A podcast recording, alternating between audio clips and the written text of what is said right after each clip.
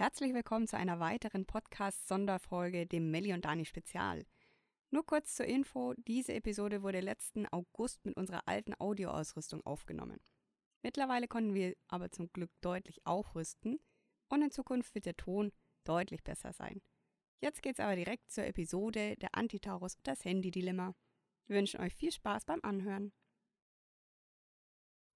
Servus und schön, dass ihr wieder mit dabei seid bei einer neuen Episode von Melli und Dani Spezial. Und zwar hört ihr hier Sonderfolgen, die nur mit uns beiden sind. Der reguläre Podcast, der Radreise-Podcast mit dem Chris läuft natürlich weiter. Aber hier gibt's nur was auf die Ohren, was Daniel und ich euch heute zu erzählen haben. Genau, die Folgen sind Ergänzung zu unseren beliebten Radreisevideos auf YouTube. Ihr könnt ja mal gucken. Leute, die es noch nicht gesehen haben, wir haben einen YouTube-Channel und alle Sachen, die entweder zu privat sind oder zu viel oder zu, ja, speziell, die wir nicht in die Videos gepackt haben, die findet ihr alle hier in unserem Podcast. In der letzten Folge haben wir euch schon ein bisschen mehr über die Türkei erzählt, welche Routen wir genommen haben, wie wir durch die Mittelmeerregion gefahren sind, was wir alles erlebt haben, wie wir schließlich in Kappadokien gelandet sind, nach einem Höllenritt von 150 Kilometer am Tag, wie wir den Taurus bezwungen haben. Hm, minus sieben Grad und Schnee hatten wir auf unserer Reise und. Genau. Und die letzte Folge endete tatsächlich in Kappadokien. Da werden wir heute dann auch weiter fortführen, die Episode. Ja, wo sind wir gerade? Ja, wir sind mittlerweile in Kappadokien in Görümir angekommen, haben uns dort alles angeschaut, es hat uns wirklich sehr gut gefallen. Wir wollten auch echt wirklich die ganzen Ballons sehen und so, aber durch Corona waren keine Touristen da und keine Touristen, also auch keine Ballone. Schade, wir haben, haben drauf spekuliert, aber äh, leider gab es nichts zu gucken.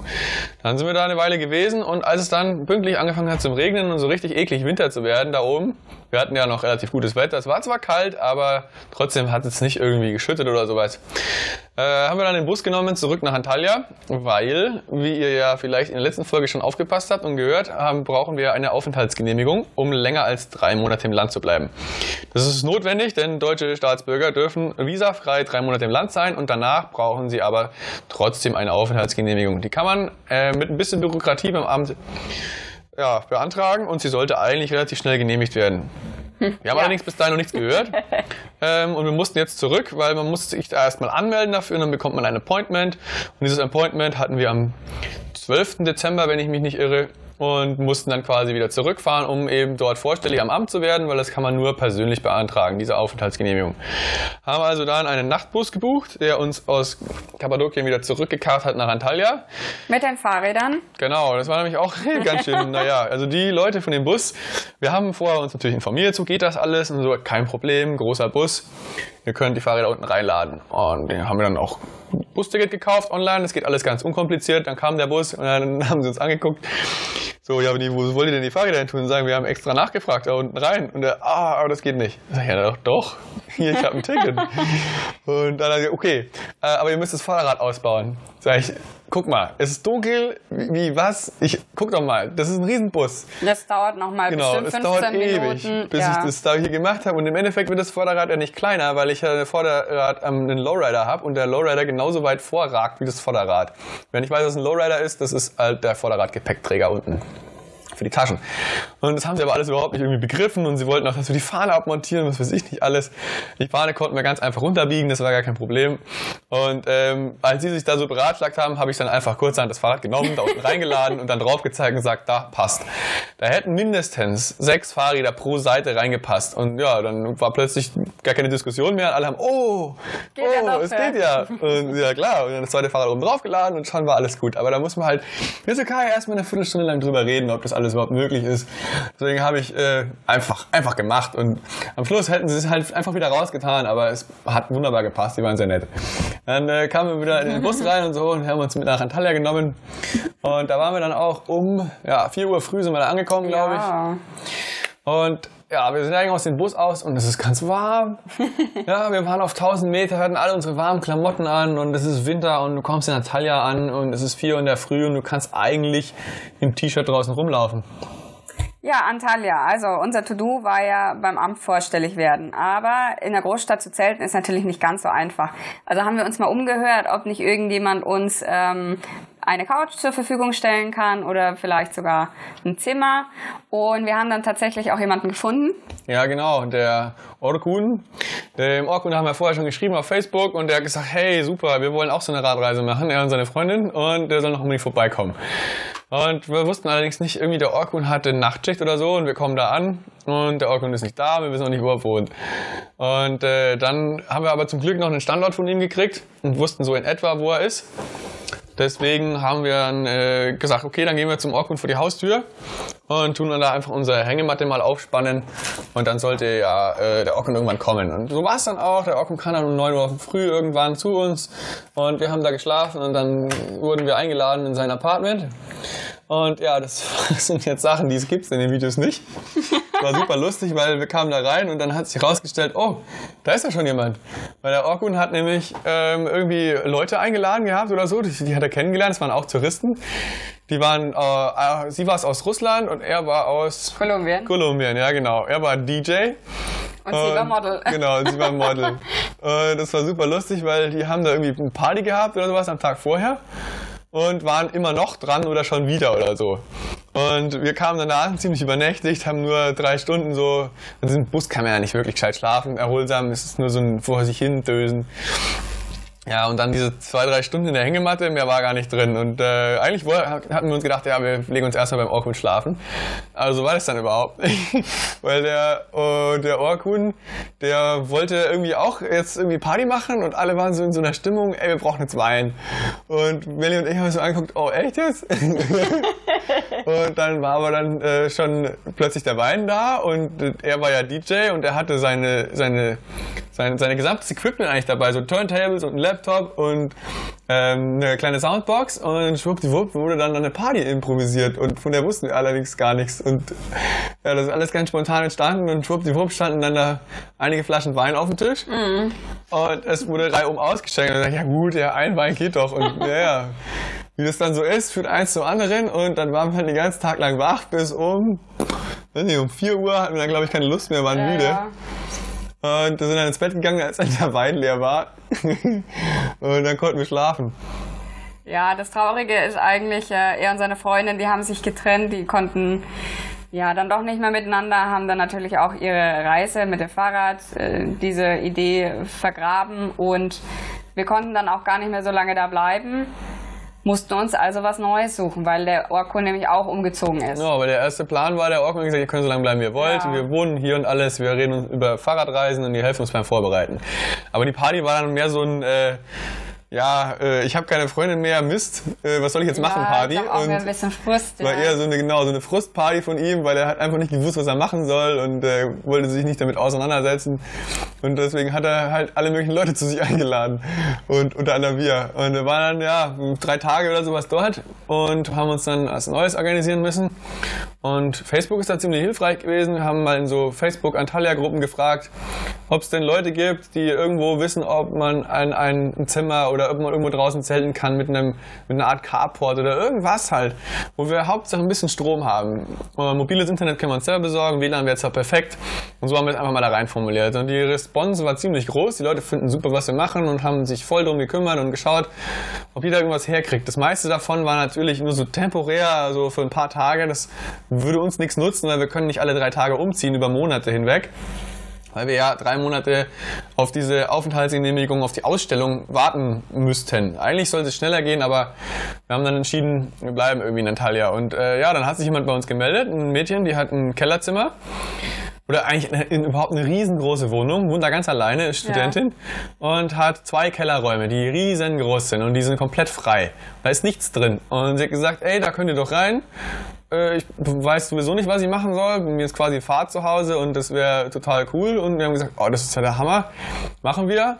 Und wir beteiligen uns bei Strom und Kosten und alles. Und dadurch hatten wir quasi etwas, wo wir langfristig bleiben konnten und auch endlich mal arbeiten. Weil das ist ganz schön schwierig, wenn man immer umziehen muss, die ganze Zeit zwischen Tür und Angel versucht irgendwie was auf die Beine zu stellen. Und da leidet die Kreativität und deswegen war das das Ideale für uns. Es ist ja gegen Weihnachten zugegangen, Weihnachten, Silvester.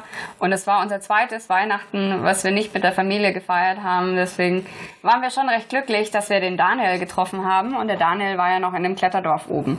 Also haben wir uns mit ihm verabredet und haben gesagt, hey, dieses Weihnachten machen wir mit unseren Freunden.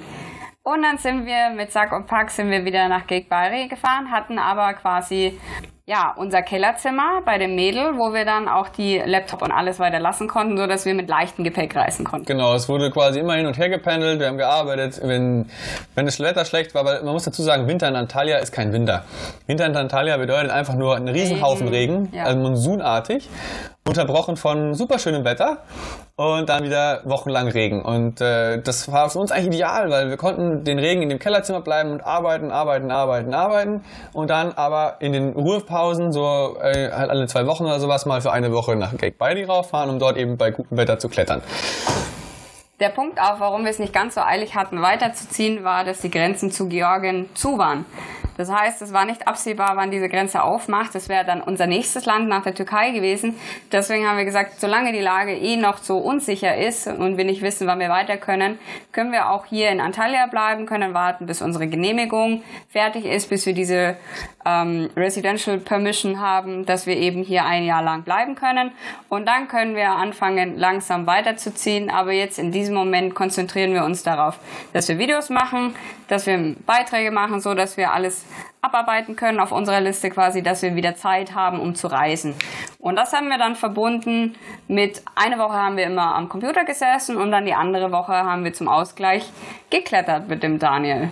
Genau, wenn es Wetter zugelassen hat. Es waren schon mehr mehr drin sein als klettern, weil der Winter ist in Antalya echt, das, wirklich, das ist monsunartiger Regen und es gab so starke Regenflüsse. Wir haben immer wieder WhatsApp-Nachrichten hin und her geschickt mit dem Daniel aus dem Kletterdorf oben und da gibt's einen Fluss und dieser Fluss, der ist so riesengroß angeschwollen. Also wenn ein Auto gestanden wäre oder ein LKW, hätte ist locker weggeschwemmt. Also da kam so richtig viel runter.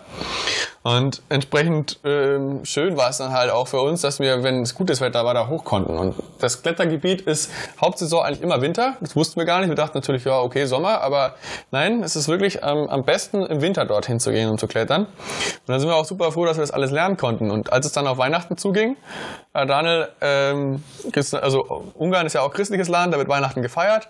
Und in der Türkei halt gar nicht. Und die, die türkischen Freunde, die wir da getroffen haben, also gewonnen haben, haben, die haben alle gesagt, hey, super, also Weihnachten hatten wir noch nie, aber wollen wir mal mitmachen. wir haben keine Ahnung, wie das läuft. Und der Daniel, der äh, war da voll dahinter, der hat einen, einen kleinen Baum geschmückt. Äh, also es campen ja alle dort. Wir haben da auch gecampt und da war ein kleiner Baum und der wurde dann geschmückt mit so Kletterexpressen. Ähm, also eine Expresse, das ist ein, ein, ein Karabin, zwei Karabiner sozusagen, also zwei so Karabinerartige Dinger, die verbunden sind mit einem, mit einem Seil, jetzt mal einfach ausgedrückt. Und die sind bunt. Und den ganzen Baum haben wir mit Kletterzeug vollgehängt und es sah dann, ja, wenn man ein bisschen weiter weggegangen ist, aus wie ein Christbaum mit Rot, Gelb, Grün, alle möglichen ja. Farben. Total süß. Und er hat sogar dann äh, Geschenke gekauft für seine Freundin oder für jeden einfach und äh, hat dann unten drunter das alles auch eingepackt und äh, mit einem kleinen, mit so einer Art Teppich oder sowas hat er den, den Boden äh, dann ausgebreitet und wir haben uns Wein besorgt und am Tag vorher haben wir sogar noch Plätzchen gebacken, was auch total süß war, weil Melly und ich, wir sind jetzt dann zu dem Zeitpunkt seit fast zwei Jahren unterwegs gewesen, eineinhalb Jahre. Und unser letztes Weihnachten davor war in Marokko, das war auch ein muslimisches Land, da gab es quasi keins. Kein Weihnachten für uns. Und dieses Jahr war halt war wieder so, so ein bisschen so ein Weihnachtsfeeling, weil halt Leute dabei waren, die wussten, was Weihnachten ist, nämlich der Daniel zum Beispiel und mhm. andere. Und dann zusammen mit denen in der Küche Plätzchen zu backen, war total lustig, weil das die, war schön, einfach, die Zeynep, ja. ja. total schön. Und die Zeynep, die hat halt, äh, die kennt Plätzchen nur von Bildern. Und Plätzchen hat die Zeynep bedeutet, äh, total schön bunte Kekse. Und umso bunter, umso besser. Und ihr Ziel war, so viele Plätzchen wie möglich zu backen, mit so vielen Farben wie möglich und so viele verschiedene Plätzchen wie möglich.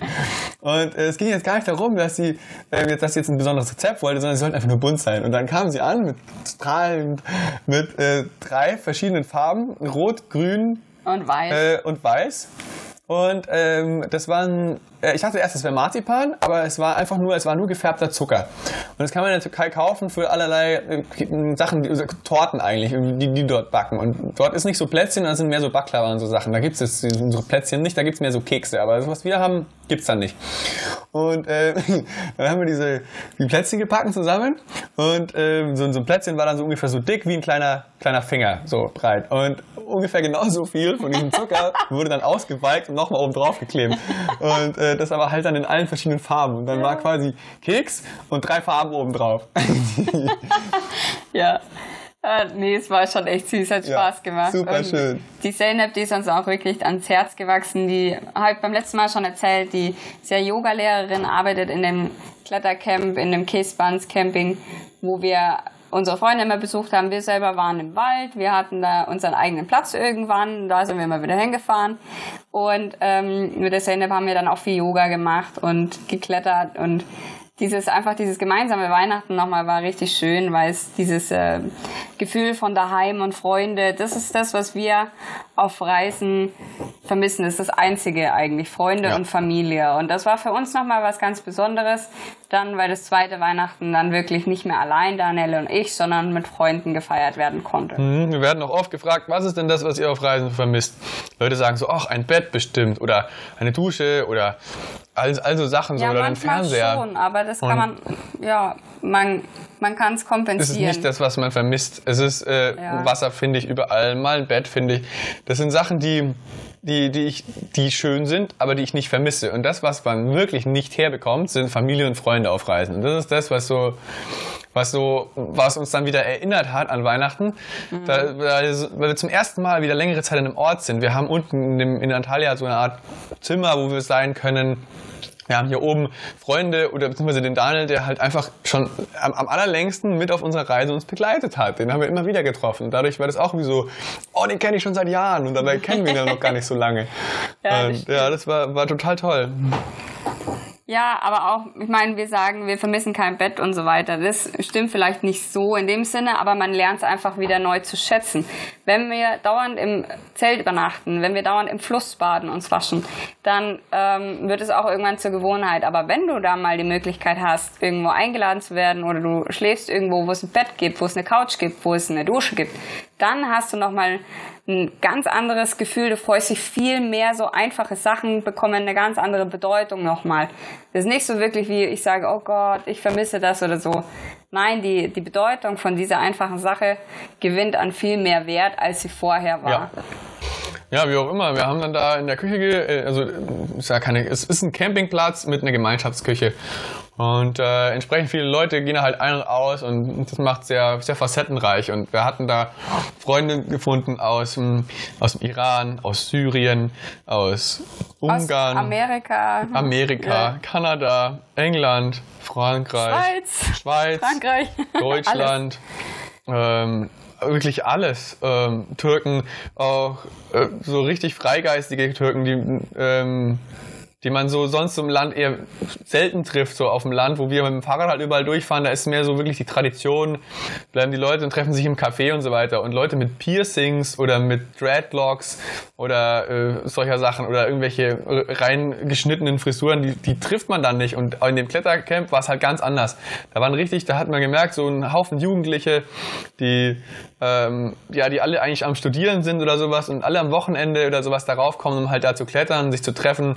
Und das total tolle Atmosphäre gewesen. Und dann, dann das mit den Weihnachten, weil auch lustig, wir haben uns dann vor diesen Baum gesetzt und dann ja. ging es ans Geschenke verteilen, auspacken und die Sender hat immer wieder gefragt, wie das jetzt so ist mit dem Ablauf und alles und ähm, als ob es da irgendwie eine Art Ablauf gäbe. Und das, das war total lustig, mal so ein Weihnachten zu erleben von jemandem, der das noch nie erlebt hat, weil das kennt man gar nicht, dass man dann gefragt wird, so Sachen und äh, wie das denn abläuft. Und das ist eine Art Blickwinkel auf ein Fest, was man schon immer irgendwie als Kind und wo man sich darauf gefreut hat.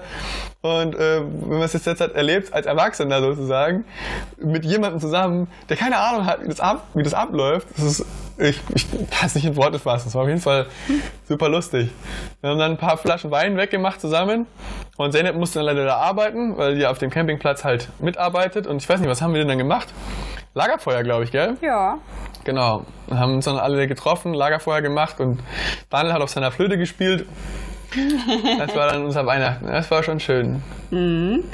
Ja, Silvester war dann äh, dagegen etwas unspektakulär, sage ich mal. Da waren wir wieder in Antalya in unserem Kellerzimmerchen ein bisschen Feuerwerk war, aber das waren keine fünf Minuten, glaube ich, oder keine zwei Minuten. Genau, weil also in der Türkei gab es zu der Zeit einen Lockdown. Kurz nach Weihnachten hat ein mhm. Lockdown begonnen über die über das Neujahrs äh, Fest sozusagen, weil das wird ja schon gefeiert in der Türkei, so Neujahr und so weiter, aber das Weihnachten halt nicht. Und ähm, über Silvester gab es dann komplette Ausgangssperre und so weiter und man durfte nicht raus und ähm, keine Feuerwerkskörper kaufen. Natürlich haben die Türken das äh, teilweise missachtet, es gab schon Feuerwerk, aber man musste, äh, also war halt deutlich weniger. Wir haben halt nur irgendwann Knallen gehört in der Nacht und sind halt mal kurz rausgegangen, es gab zwei Raketen und ja, das war's dann eins der äh, Natur, ähm, ja, es ist umweltfreundlichsten Silvester, die es je gab wahrscheinlich. Ja, es hat nicht lange gedauert und dann hat das Mädel, bei dem wir gewohnt haben, hatte dann beschlossen, dass sie auch in ein Kellerzimmer zieht und ihr eigenes Zimmer vermietet über Airbnb. Und dann haben sich auch schon die ersten Leute angekündigt. Das war der Mario und die Piao Piao. Und es war eigentlich witzig, weil der Mario aus Deutschland ist und seine Freundin, die Piao Piao, aus China. Und der günstigste Platz für beide, sich zu treffen und auch mit den äh, Regularien, wo in welchem Land darf wer einreisen, das hat genau gepasst in der Türkei. Und so kam es, dass wir die beiden kennengelernt haben.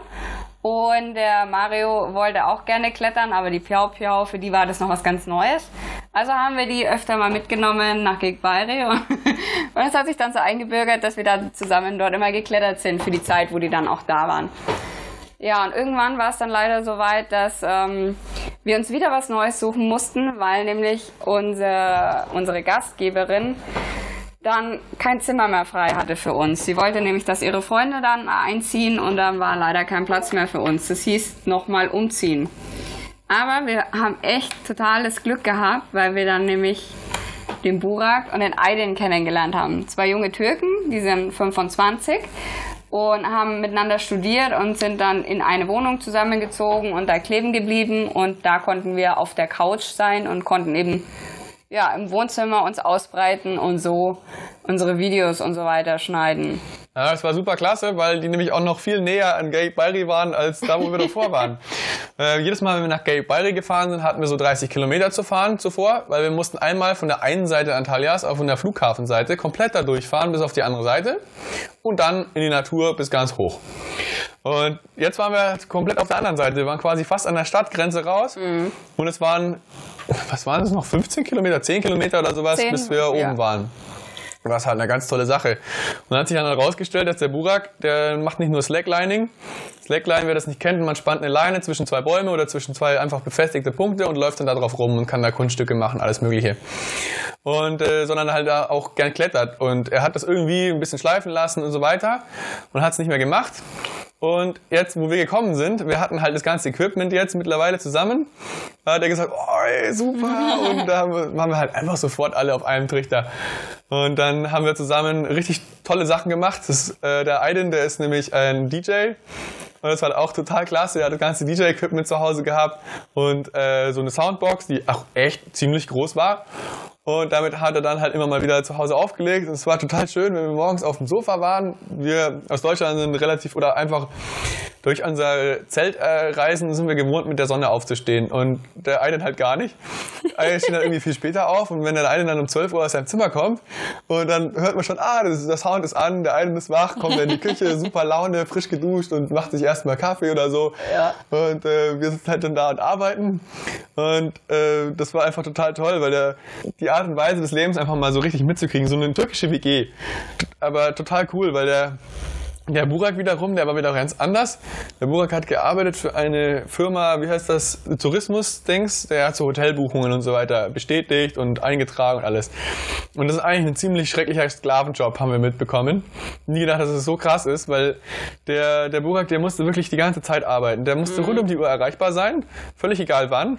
Und sieben Tage die Woche? Sieben Tage die Woche. Es gab ja. kein Wochenende für den Burak. Und der hat nachts gearbeitet, tags gearbeitet. Immer wenn wir da, Burak hat immer gearbeitet gearbeitet, die ganze Zeit. Sogar, wenn er mit uns mitgekommen ist zum Klettern, hat er seinen Laptop mitgenommen. Was hat er gemacht, wenn er nicht gerade am Klettern war oder am Sichern? Er hat gearbeitet am Laptop. Genau.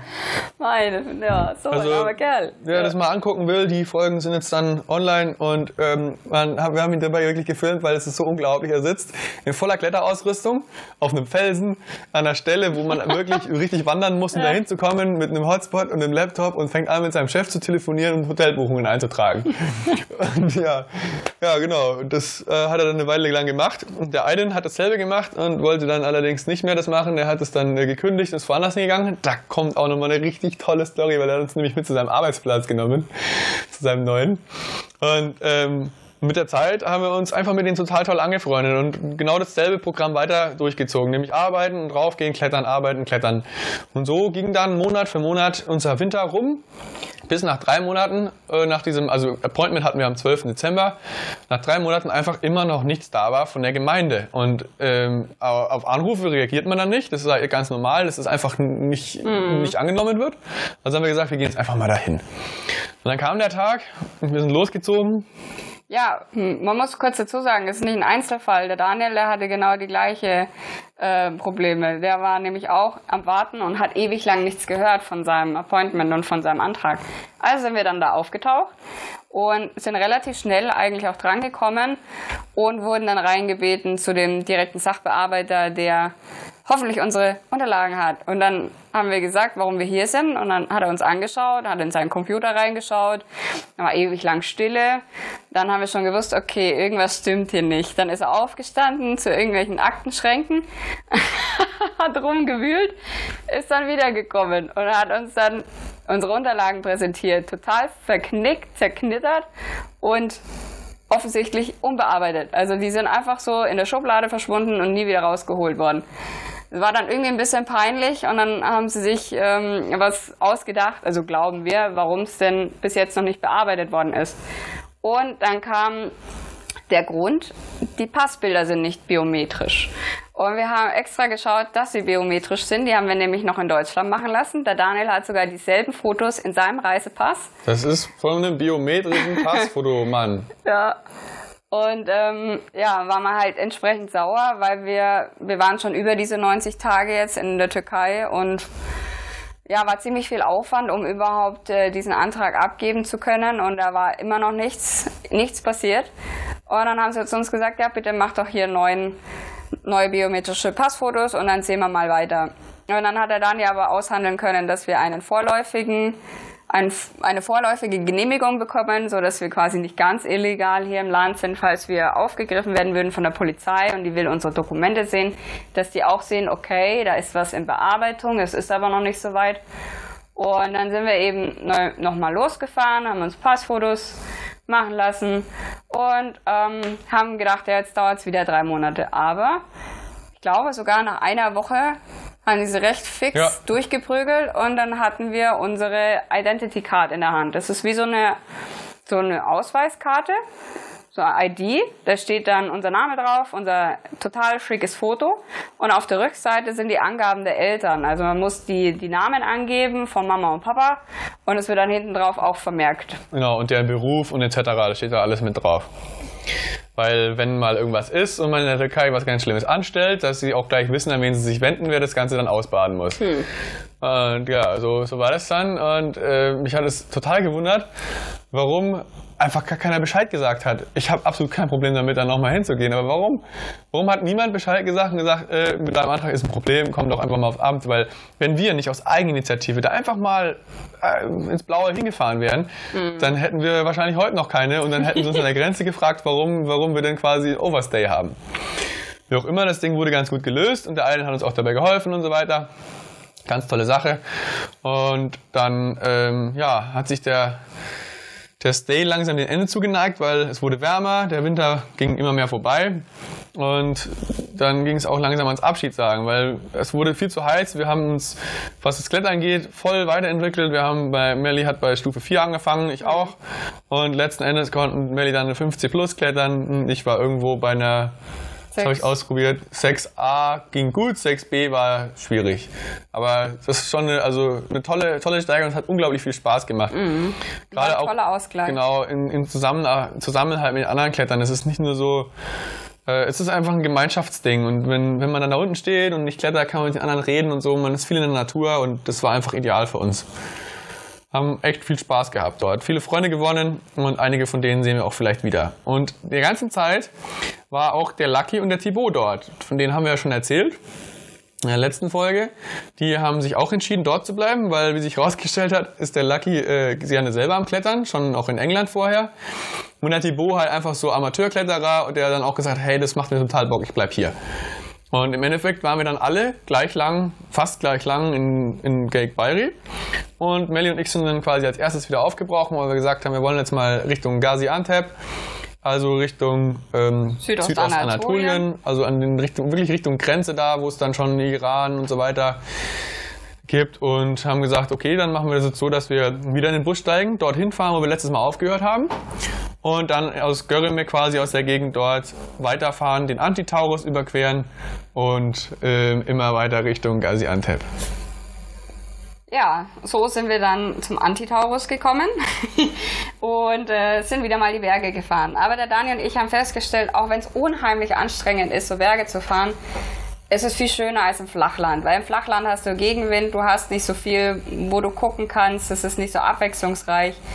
Und es ist einfach dieses Gefühl, wenn du dann auf dem Gipfel stehst und weißt, hey, du hast es selber geschafft. Das ist so ein tolles Gefühl. Und die Aussicht ist super und es geht dann auch immer bergab. Ja, und dann sind wir diesen Antitaurus gefahren bei Niede und hatten auch zum Teil 20% Steigung, glaube ich. Also ich habe ja. schon oft mal geschoben und Deutlich. das Wetter ist natürlich immer heißer geworden. Wir haben dann richtig geschwitzt und ähm, ja, dann ist was total Schlimmes passiert. Richtig scheiße. Wir waren äh, so in einer Gegend unterwegs, wo nicht viele äh, Dörfer waren oder so. Immer ab und an mal, ja, weiß nicht, wie viele Kilometer dazwischen waren, aber es war schon sehr ländlich und sind auch viele Feldwege gefahren, also nicht richtig ausgebaute Straßen. Und da kam uns ein LKW entgegen. Also es war richtig holprig. Und also machen wir ständig. Wir sind immer in solchen Gegenden unterwegs, wo wir echt versuchen, möglichst wenig Autos zu begegnen. Und drei Tage lang oder sowas begegnen uns gar nichts. Und an dem Tag auch wieder den ganzen Tag lang nichts, nur, nur Schafe und Leute und mhm. keine Autos. Und dann äh, fahre ich, wenn ich an den Berg runterfahre, immer ganz gern schnell runter, damit ich nämlich drüben möglichst schnell wieder hochkomme, damit ich nicht so viel strampeln muss. Habe ich da auch gemacht, aber da war halt wirklich arg holperig. Und mein Handy war vorne in der Handyhalterung drin. Und die ist aber schon ziemlicher Schrott nach mittlerweile fast zwei Jahren Fahrradreise mit UV-Strahlung und Sonne hat die schon sehr gelitten. Und was passiert? Das ist Unweigerliche. Natürlich fällt das Handy raus. Das wäre jetzt noch nicht so schlimm gewesen, aber ich habe das nicht gemerkt, weil ich mich auf diesen LKW konzentriert habe, der auf mich zukam. Also habe ich den LKW umrundet und naja, wie es dann halt auch sein muss, ist der LKW natürlich über mein Handy gefahren. Und ich habe das erst gemerkt, als es zu spät war. Lauf den Weg zurück und ja, das Handy ist mehrfach überfahren worden. Es sah richtig übel aus und es ist komplett kaputt. Es ist auch jetzt immer noch kaputt. Ja, aber kann dann, naja, ich weiß nicht, ein paar Monate lang ohne Handy. Also nur mit dem hässlichen alten Zweithandy, mit dem ging fast nichts. Aber auf Reisen ist halt so, also auf Langzeitreisen ist so ein Telefon schon ziemlich wichtig, weil es halt das gesamte Büro ersetzt. Die gesamte Kommunikation mit euch, all die ganzen Sachen, die Posts, das läuft ja alles übers Telefon. Und wir navigieren ja auch über das ja. Handy, genau. Die Routenfindung, all solche Sachen und wir brauchen ja das Internet und so weiter alles. Zum Glück hat die SIM-Karte überlebt, die konnten wir in das andere Handy rüber tun. Aber nichtsdestotrotz waren natürlich auch das, äh, die gesamte Erinnerungen weg. Die Fotos und so weiter. Wir machen zwar Backups, ich spreche es immer wieder an, das ist der Grund, warum ich es immer wieder anspreche, äh, dass Backups echt wichtig sind. Also natürlich haben wir Teil unserer Sachen, aber alles, was ab Antalya quasi bis dahin passiert ist, und das war viel, ist leider erstmal weg gewesen ja, ziemlich blöd gelaufen. Ich habe mich da dann tagelang schwer drüber geärgert, weil ich so blöd war und das Handy bei dieser Abfahrt nicht vorne in meine Tasche rein habe. Aber ja, ja, bis nächste Mal. Und ähm, den Weg, den wir, die Melli hat jetzt gerade hier die Karte offen, ich sehe sie, den Weg, den wir gefahren sind, der auf der Karte ist, ist nicht der, den wir gefahren sind. Weil wir sind durch einen Nationalpark gefahren und dieser Nationalpark ist unglaublich schön weil man links und rechts auf riesengroße Berge guckt, die mit Schnee voll sind. Da wollten wir sogar über den Pass fahren. Wie hieß der? Oh, der Emler Pass. Emler Pass. Und da hätten mich oh. keine zehn Pferde drüber gebracht. Wir haben noch cool diskutiert, gewesen. ob wir den ja. fahren oder nicht. Und ich habe mein Veto eingelegt und habe gehofft, bitte, bitte, bitte, nein, jetzt ist mal gut. Wir sind den Antitaurus gefahren. Jetzt wollen wir mal wieder eine kleine Strecke, die nicht so anspruchsvoll ist. Ja. Mit der Zeit ist auch so eine Sache, äh, gewöhnt man sich an die Extreme. Und es wird dann immer extremer. Während wir am Anfang, wo wir unsere Weltreise gestartet haben äh, und völlig abgekämpft haben an diesen kleinen Hügelchen um Bamberg rum und dann wow, völlig kaputt ja, waren. Voll. Von, keine Ahnung, 50 oder 100 Höhenmetern, wo einfach, oh, ich kann nicht mehr. Da fahren wir jetzt 1000 Höhenmeter und sagen am Abend, ja, war schon anstrengend, aber ich habe jetzt morgen keinen Muskelkater. Mhm. Weißt du? Ja. So ist es doch. Ja. Und ähm, klar ist es anstrengend, aber es ist nicht so, dass der Körper, der Körper regeneriert schneller. Der und entwickelt sich ja auch weiter. Extrem, und, ja. Ähm, und so war das, dann, auch. war das dann auch dort, weil wenn man, wenn man, wenn man anfängt, Extremzeug zu fahren und sich nach einer Weile daran gewöhnt hat, dann sind manche Extreme gar nicht mehr so extrem. Und so war es beim Antitaurus auch. Weil der Antitaurus war zum ersten Mal so richtig, dass wir lange Zeit bergauf gefahren sind, ohne jeden vernünftigen äh, Asphalt oder, oder, oder Untergrund. Davor waren schon Gebirge, die waren steil und alles, aber wir hatten die meiste Zeit guten Untergrund. Abgesehen von Bulgarien, von der einen Geschichte, da wo wir einen ganzen Tag lang geschoben haben. Aber es ist nicht so, dass man tagelang oder eine Woche lang in der Wildnis Schotter hochfährt. Und der Antitaurus war dann schon so, wo wir dann wirklich zwei Tage oder sowas oder drei Tage hm. fiesesten Untergrund hatten. Und nur so Asphaltflicken. Und wenn man sich daran gewohnt hat, dann zurückzukommen auf Asphalt, ist wieder so, oh mein Gott, das fühlt sich an wie Butter. Ja, das war eine richtig tolle Erfahrung, weil da durchzufahren war, war echt irrsinnig krass, oder? Ja, schon. Wir sind dann aber nicht den Emler Pass gefahren. Nein, Wir nein. haben den von der Ferne begutachtet. Genau. Und das ist, worauf ich eigentlich raus wollte und ich das erzählt habe. Nämlich, ähm, hätte ich jetzt quasi vom Flachland aus den Emler Pass betrachtet, hätte ich mir gedacht, oh Gott, nein. Aber jetzt fahre ich ja schon durch so viel Scheiße durch, dass ich mir gedacht ah, so schlimm kann das gar nicht sein. Komm, lass uns da hochfahren. Dann habe ich da ein bisschen rumtelefoniert und ein paar Türken gefragt, kann man den fahren? Ist da noch Schnee? Und wir waren echt kurz davor zu sagen, wir fahren da hoch. Mhm. Ähm, aber dann haben wir von jemandem, der da öfter unterwegs ist, gesagt bekommen, dass im Moment alles voller Schnee ist und dass man den, wenn überhaupt, nur mit Wandern passieren kann. Und das war dann das K.O., dass wir dann Merlins Route gefahren sind. ja, ich fand es mal sehr entspannt zwischendurch. ja. Ja, war aber trotzdem auch schön. Also tolle Aussichten ja, gehabt, unglaublich schön. Ja. Ja, wir sind dann in ähm, Osmanje angekommen. Und zwar haben wir da eine Einladung von dem Fahrradclub bekommen, Fahrradfotoclub Osmanje. Die hosten auch öfter mal Fahrradfahrer. Und es war richtig süß, weil wir sind da richtig empfangen worden von drei Leuten und die haben geguckt, dass es uns gut geht. Wir konnten da in diesem Clubhaus, konnten wir schlafen und haben uns dann auch zum Abendessen nochmal eingeladen, haben uns die Stadt ein bisschen gezeigt und ja, war, war cool, weil wir da auch die Familien kennenlernen konnten. Und dann gab es nochmal Lamachun selber gemachtes. Und der ähm, Clubmeister, sage ich jetzt mal, der hat auch coole Obstbäume in seinem Garten. Und dann gab es so Maulbeeren, weiße und rote. Mhm, die wachsen ja. da super oft und da gab es getrocknete Aprikosen, die wir von der Dame des Hauses bekommen haben. Und zwar haben die unterschiedliche Verfahren, wie die die Aprikosen trocknen. Das ist einmal ganz normal und die zweite Art, die sind so ein bisschen heller die werden in einen äh, komplett luftdichten Raum gesperrt und werden dann mit äh, Sulfur behandelt, so dass sie dann auch ausbleichen und einen ganz anderen Geschmack annehmen. Hm, ja. Die einen sind total braun, also die habe ich am liebsten gemocht, die waren richtig saftig. Die anderen fand ich jetzt nicht so toll. Ja, aber es war cool, das mal zu probieren. Auf jeden Fall, das sind ja. halt so Früchte, die kennt man von zu Hause nicht. Und die, was wir auch festgestellt haben, überhaupt Früchte, Trockenfrüchte, sowas essen wir total gern zwischendurch, weil es wach macht, weil es Energie gibt und weil es halt auch ein bisschen den Speiseplan ergänzt, was Ziemlich, wir halt ja. gerne zu Porridge oder so zwischendurch einfach mal snacken. Das meine war auch echt total cool, weil die, die haben sich echt Zeit genommen und ähm, wollten uns das alles zeigen. Wir haben gefragt, wie lange wir bleiben können und so und die so, ja, so lange ihr wollt, hier, das ist das quasi, das Büro ist euer, war ein Ausklappsofa, da könnt ihr bleiben.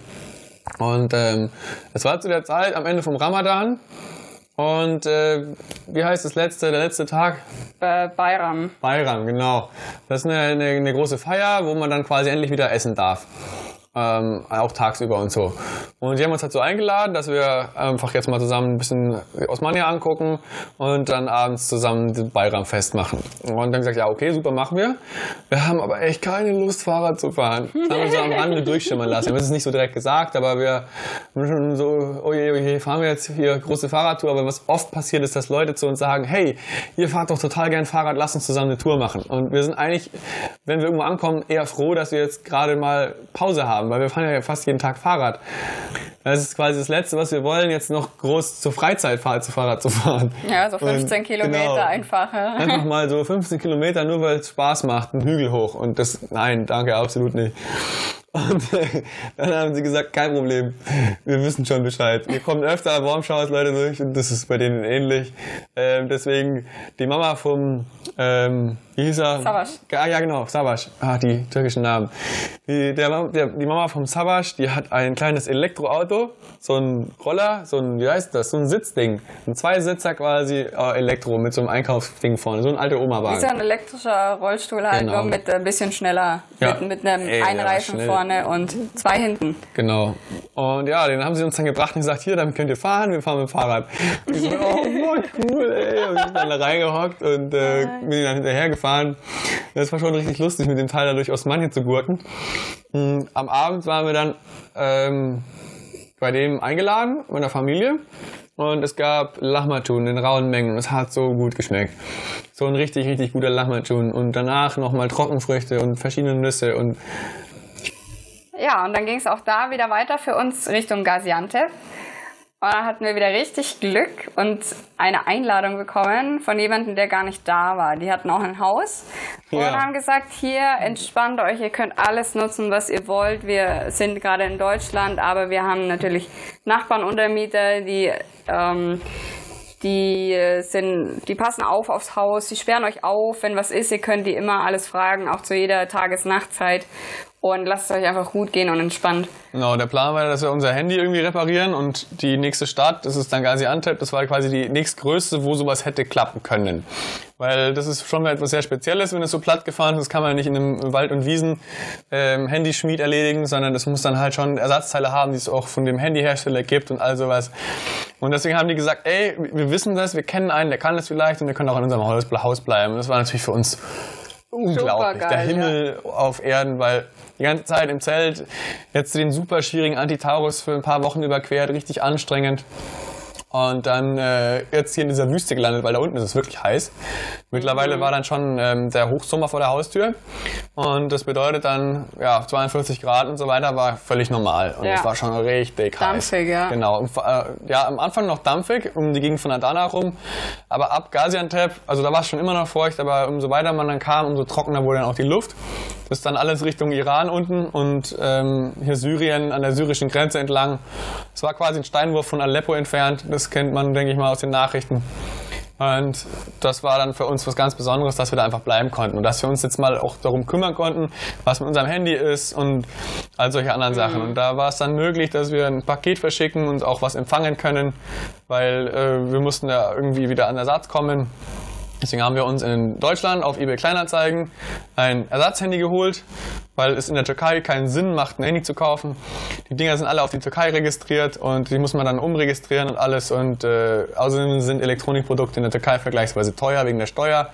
Und es gibt überhaupt nicht den, den, sagen wir mal, die Qualität, die man bei uns herkriegt, weil wenn man bei uns auf dem Gebrauchtmarkt was kauft, dann ist es immer sehr gut gepflegt. Von Deutsche geben einfach Acht auf ihre Produkte, würde ich mal sagen. Und das ist dann immer so von irgendwelchen Rentnern oder so Scheckheft gepflegt und das Zeug ist gut. Wenn man allerdings jetzt in der Türkei was kauft und äh, dann, dann ist es halt schon eher verkratzt und so, weil das kriegt man halt auf dem Bazar. Ich kenne jetzt, ich wüsste jetzt nicht eBay Kleinanzeigen, dass es das dort gibt. Und die haben uns auch alle gesagt, in der Türkei, kauft es lieber nicht online gebraucht. Kauft es wenn nur neu, weil in der Türkei wird man auch relativ häufig bei solchen Sachen ganz gerne abgezockt. Und dann haben wir gesagt, so gut machen wir nicht. Wenn John uns die Einheimischen raten, dass wir das nicht machen sollen, dann äh, kaufen wir einfach in Deutschland eins und begreifen zu einer altbewährten, sehr guten Methode, Facebook, haben da mal nachgefragt, ob denn irgendjemand ja. äh, von Deutschland aus in die Türkei fliegt mit einem Flugzeug. Und noch Platz in genau. seinem Koffer hat. Für ein Handy, weil ein Handy ist nicht groß und es haben sich Leute gemeldet und gesagt, ja, haben wir kein Problem, können wir mitnehmen. Oder beziehungsweise es hat sich jemand gemeldet, der gesagt, meine Cousine kommt mich besuchen und die kann das mitbringen. Oh je. Oh je, ja. genau. Ah. Und ich sage, hey klasse, das ist doch super, das freut uns. Und wenn sie dann da ist, dann schickt es einfach per Post rüber, wir zahlen das. Und ähm, soweit alles super. Also meine Mama schickt das Paket, äh, das Handy los mit dem ersten Versand zu der Cousine. Die Cousine äh, hat das dann mitgenommen und fährt zum Flughafen alles und dann kriegen wir am Abend den, äh, die, die Meldung, alle Flüge in die Türkei wurden gestrichen und die Cousine kann nicht kommen. Oh Gott, haben wir gedacht, das gibt's doch jetzt nicht. Mhm. Bitte. Was? Ausgerechnet jetzt. Äh, und dann war es auch so, dass wirklich die Flüge gestrichen waren. Allerdings haben wir dann äh, mit ein bisschen und her, wir haben ihr geholfen, bei Skyscanner was zu finden. Die Mama kam dann noch an den Flughafen von der Cousine, weil das hat sich herausgestellt, die ist erst 18 17, 17 oder 18, ja. äh, und äh, ja, kann selber keinen Flug buchen. Und äh, warum auch immer, hat die Mama dann geschafft, am nächsten Tag einen Flug für sie zu buchen. Und gesagt, ach, ist alles gerettet, sie kommt. Dann kam sie in die Türkei geflogen und ähm, dann war allerdings die Cousine nicht mehr da. Die, äh, also die, die, die Tante, die Tante von ihr sozusagen, war dann nicht mehr da. Und die, die, die Cousine, die 17-Jährige, die war irgendwie nicht imstande, rauszugehen zum Postamt und es einfach aufzugeben, weil warum auch immer. Wir haben lange genug hin und her gesprochen, es, es ging einfach nicht. Also sie hat es nicht fertig gebracht. Und dadurch, dass die Tante nicht da war, die Tante ist mit dem Flugzeug weggeflogen, war keiner da, der unser Paket hätte aufgeben können. Also war das Handy schon mal in der Türkei, aber nicht Ja, da. sie selber hat es halt irgendwie nicht geschafft. Es war ihr einfach zu viel und ähm, Es war einfach, äh, ja, kann man von einem 17-jährigen Mädchen nicht erwarten, zur Poststelle zu gehen, ein Paket aufzugeben. Ähm, jedenfalls haben wir dann wieder auf Facebook gefragt, Leute, wohnt denn jemand von euch in der Nähe von äh, XY, in der Nähe von Siede und könnte sich, äh, könnte, könnte dem Mädchen helfen, ein Paket aufzugeben, einfach übersetzen oder so. Wenn auch nur am Telefon oder so, das wird doch wohl irgendwie gehen. Dann hat sich jemand gemeldet, hey, natürlich, du, ich wohne äh, in Sichtweite von dem Haus, wo dieses Mädchen wohnt. Und ich könnte das machen und äh, das wäre alles gar kein Problem. Und wir haben uns wieder gefreut und gefreut, oh, Wahnsinn, dass wir Glück haben. Und dann hat sich die Frau gemeldet und hat gesagt, ähm, kein, kein Problem, sie hat sowieso nichts zu tun und sie, sie will raus und so. Und dann geht sie jetzt da vorbei, holt das Handy einfach ab und bringt es zur Post. Das war die Barbara. Und die Barbara war eine richtig coole Socke. süß. Barbara ja. ist aus Wien und ähm, Barbara hat gemeint, das macht sie. Also ist sie dann da hingegangen, hat das Handy abgeholt. Sie, sie lebt auch schon länger in der Türkei. Ja, also lange. weiß, wie der Hase läuft und die ist da schon Sie kann auch Türkisch und alles. Und Genau. Im Endeffekt ist sie dann da hingegangen. Wir haben vermittelt, haben die Telenummern ausgetauscht und dann ging sie dahin, hat das Paket mit MNG Cargo, wurde uns von allen empfohlen. Alle haben gesagt, nehmt MNG Cargo, bester Oh Laden je. ever. Schickt uns das nach Gaziantep. Dauert überhaupt nicht lang. Geht per Morning Express, ist morgen da. Äh, ah, super. Oh, hoffentlich ist es nicht so teuer. Was soll es denn kosten? Ah, 5 Euro. Da dachte ich mir so, was? 2500 Kilometer oder was das waren, oder 2000 Kilometer per Morning Express Für fünf für fünf Euro. Euro. Wie geht Ja. denn sowas? Und äh, ich gesagt, okay, dann nehmen wir das halt. Ähm, Barbara bringt es hin, Tracking-Nummer haben wir bekommen, alles super. Danken uns bei der Barbara, also hat das Paket bis jetzt erstmal per DHL von meiner Mutter zu dem Mädchen, per Flugzeug, äh, auf dem zweiten Versuch nach Antalya, dann mit der Barbara zum Postoffice und vom Postoffice mit MLG Cargo hoffentlich nach Gaziantep. Da haben wir uns schon riesig gefreut und im Tracking geguckt und ah, oh, okay, super, stimmt sogar. Ähm, ist wirklich morgen da und es kam aber morgen nicht. Und es kam nicht und es kam nicht und es kam nicht. Und im Endeffekt haben wir gegoogelt und ähm, in Chicago ist äh, in der Gegend um Gaziantep anscheinend ein ziemlicher Saftladen, den man nicht benutzen sollte, weil äh, in der Türkei ist es ein bisschen anders. Dort kommt das, wenn ich jetzt bei DHL was bestelle, dann ist DHL deutschlandweit gleich. Aber in der Türkei ist es nicht so. Wenn ich jetzt bei MNG was bestelle, dann kann MNG zum Beispiel in der Antalya-Region viel besser funktionieren, als zum Beispiel in Istanbul funktioniert, obwohl es dieselbe Company ist. Weil das kommt in Antalya, äh, bei MN überhaupt in der Türkei viel mehr darauf an, wie die Leute arbeiten. Und ähm, die Vorgaben von dem Unternehmen sind immer dieselben, aber das heißt doch lange nicht, dass es der Angestellte auch so ausführt. Und ähm, im Endeffekt haben wir dann ewig lang hin und her telefoniert und das Ding war dann nach einer, einer, einer Woche oder eineinhalb oder sowas dann endlich da. Und zum Glück konnten wir in diesem Haus bleiben, weil die Leute waren halt echt total nett, die uns das ermöglicht haben und gesagt, das ist absolut kein Problem, wir kommen frühestens im Juli, also ihr könnt noch zwei Monate bleiben, wenn ihr wollt. Und ähm, wir haben gesagt, nee, wollen wir gar nicht. Wir wollen schnellstmöglich weiter, weil es wird halt echt immer heißer. Und wir wollen eigentlich die Wüste so schnell wie möglich irgendwie verlassen. Und ja, dann haben wir es dann irgendwie doch geschafft, das Handy zu uns zu bekommen und waren dann endlich wieder auf Empfang. Und es war tatsächlich so, dass am nächsten Tag das Paket in Gaziantep war, was wir gar nicht glauben konnten. Aber in der Türkei gibt es ein Live-Tracking beim MNG. Man kann wirklich sehen, wo das Ding ist. Und da wurde angegeben, dass es in Gaziantep im Verteilzentrum ist. Dann haben wir uns da total gefreut, aber es kam nicht. Und am nächsten Tag auch noch nicht. Und dann haben wir Google-Rezession gelesen dazu. Oh, die dass waren so schlimm. Genau, dass in diesem Verteilzentrum äh, alle Pakete einfach sich anstauen und nicht bearbeitet werden. Oder auch verschwinden zum Genau, Teil und und gar nicht mehr ausgeliefert werden. Ja. Und da haben sie einen Haufen, Haufen Leute. Also das war ein Stern nur. Und wenn man, die Leute haben geschrieben, wenn sie null Sterne geben könnten, hätten sie das gemacht. es sind reihenweise Pakete verschwunden, der Inhalt wurde weniger. Und wir hatten dann natürlich Riesenbammel, weil wir uns äh, extra gedacht haben, oh MNG, ja, hier wurde von den Türken äh, super empfohlen. Und jetzt haben wir das einzige beschissene Verteilzentrum, was es gibt, wo die Leute die Pakete öffnen, die Dinger nicht ankommen oder halt ewig verzögert. Und dann haben wir das der Barbara erzählt und die Barbara konnte ja Türkisch, hat da angerufen. Oh, die bei hat dem nochmal Dampf Verteilzentrum. gemacht. Genau, Ja. hat da richtig Dampf gemacht, weil sie hat sich selber auch geärgert, weil sie halt extra gesagt hat, sie zahlt, also wir zahlen den, den Aufschlag für dieses Express, dann ist es auch da, es ist in Reichweite, es befindet sich nur fünf Kilometer von unserem Haus weg, aber es wird nicht ausgeliefert. Und vor Biker und kann man auch nicht, weil es muss geliefert werden. Und ja, genau, so, so ging das hin und her. Und deswegen war das eigentlich so schlimm, dass es halt eineinhalb Wochen oder eine Woche, ich weiß nicht mehr genau, gedauert hat. Ähm, und das Ding einfach in Reichweite war. Und ja, war schon ärgerlich. An einem Tag ärgert man sich und am nächsten Tag erlebt man wieder ganz tolle Sachen. So ist es. ja, aber nichtsdestotrotz ist es irgendwann unbeschadet und ganz Genau. bei uns Das war das angekommen. Wichtigste. Uns ging es ja gar nicht, wenn es jetzt von Anfang an gesagt hätte, dauert eine Woche, wäre ich auch damit klargekommen. Wir Ja. hatten eigentlich nur, nur Angst, dass es verschwindet. Ja. Weil wenn wir uns den ganzen Effort machen, ein neues Handy, also ein gebrauchtes neues Handy kaufen und dann verschwindet es in Gaziantep, fünf Kilometer von uns in einem Verteilzentrum, uh, wäre es gewesen. Ziel, Genau, kurz vorm Ziel. Alles auf Anfang. Oh. Und was lernen wir daraus? Wir werden nicht mehr im Ausland ähm, ja, uns so auf die Lieferzeiten verlassen. Das funktioniert einfach nicht. Und selbst wenn man sagt, Express verschickt, heißt es noch lange nicht, dass es auch wirklich dann per Express ankommt. Also wenn ihr sowas mal macht, glaub, glaubt nicht, was da steht. Das war eine Odyssee für alle Beteiligten. Naja, wir hatten es dann doch irgendwann glücklich in den Händen und wir haben dann auch die Zeit genutzt in Gaziantep, weil wir nämlich gehört haben, von überall aus der Türkei haben die Türken gesagt, fahrt nach Gaziantep, wenn ihr wirklich kulinarisch was erleben wollt, da ist das Essen am besten. Es ist super geil gewürzt und total facettenreich. Haben wir gesagt, gut, dann checken wir das mal aus. Das erste, was wir gegessen haben, war Baklava. Das kannten wir vorher schon, aber dieses Baklava, das war echt so gut. Da ist, wenn du das im Mund hattest, dann ist es zerschmolzen auf der Zunge. Es war echt super geiles Baklava. Und dann Ja. haben wir noch eine Reihe anderer leckerer Gerichte probiert. Ganz viele tolle Geräte probiert. Wir haben uns vorgenommen, dass wir jeden Tag, also während der Zeit, während wir da auf das Paket gewartet haben, haben wir natürlich nicht irgendwie die Wand angeguckt, sondern wir haben gearbeitet und gesagt, wir wollen jeden Tag was Neues ausprobieren. Jeden Tag ein neues Gericht, das wir noch nicht kannten. Und es hat sich so gelohnt, weil wir haben uns äh, mit ein bisschen schlau gemacht, was es da alles gibt und wo wir es essen sollen. Und mit der Hilfe unserer deutschen, ähm, deutsch-türkischen, stämmischen Freunde, die uns da dieses Haus ermöglicht haben, haben wir echt ganz, ganz tolle Sachen ausprobiert. Ich sehe jetzt gerade, wir haben schon wieder die Stunde voll. Und äh, deswegen verpacken wir doch einfach unsere super tolle Food-Tour auf nächstes Mal. Wir haben euch heute richtig tolle Geschichten erzählt von Kappadokien, von unserer Überquerung und allen möglichen Odysseen, die uns so erwartet haben.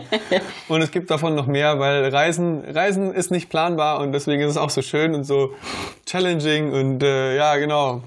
Ist, jeder Tag ist ein neues Abenteuer. Du Genau. weißt nie, wo du endest. Du weißt nie, wem du begegnest. Und das sind so tolle Sachen, die einem für immer bleiben. Und ähm, wir nehmen das Beste daraus mit, positive. Ja. Und wollen dann natürlich auch euch erzählen, was wir so erlebt haben und äh, euch inspirieren. Und vielleicht, dass ihr auch eine ganz andere Sichtweise auf andere Kulturen bekommt. Dass ihr Ja. da auch vielleicht ein bisschen offener zukünftig seid. Das wäre echt schön, wenn ihr wirklich Spaß hattet an dieser weiteren Episode. Schreibt uns gerne, wenn ihr Fragen habt, schreibt uns auch. Ihr könnt das machen per Mail unter podcast.vagabond.com. Wir freuen uns immer auf eure Rückmeldung, auf euer Feedback. Also vielen herzlichen Dank, dass ihr zugehört habt heute. Hat uns wirklich gefreut und wie ihr merkt, ich glaube, wir haben richtig Spaß, das wieder uns zu erzählen, uns alte Fotos wieder vor die Nase zu halten, diese Reise nochmal durchzuerleben und ja, wir freuen uns schon aufs nächste Mal und sagen bis dahin, bleibt dabei, hört auch mal in den Radreise-Podcast rein zwischendurch. Und guckt die Videos zu den ganzen Erzählungen als Untermalung. Ja, bis bald, macht's gut und Servus! Ciao!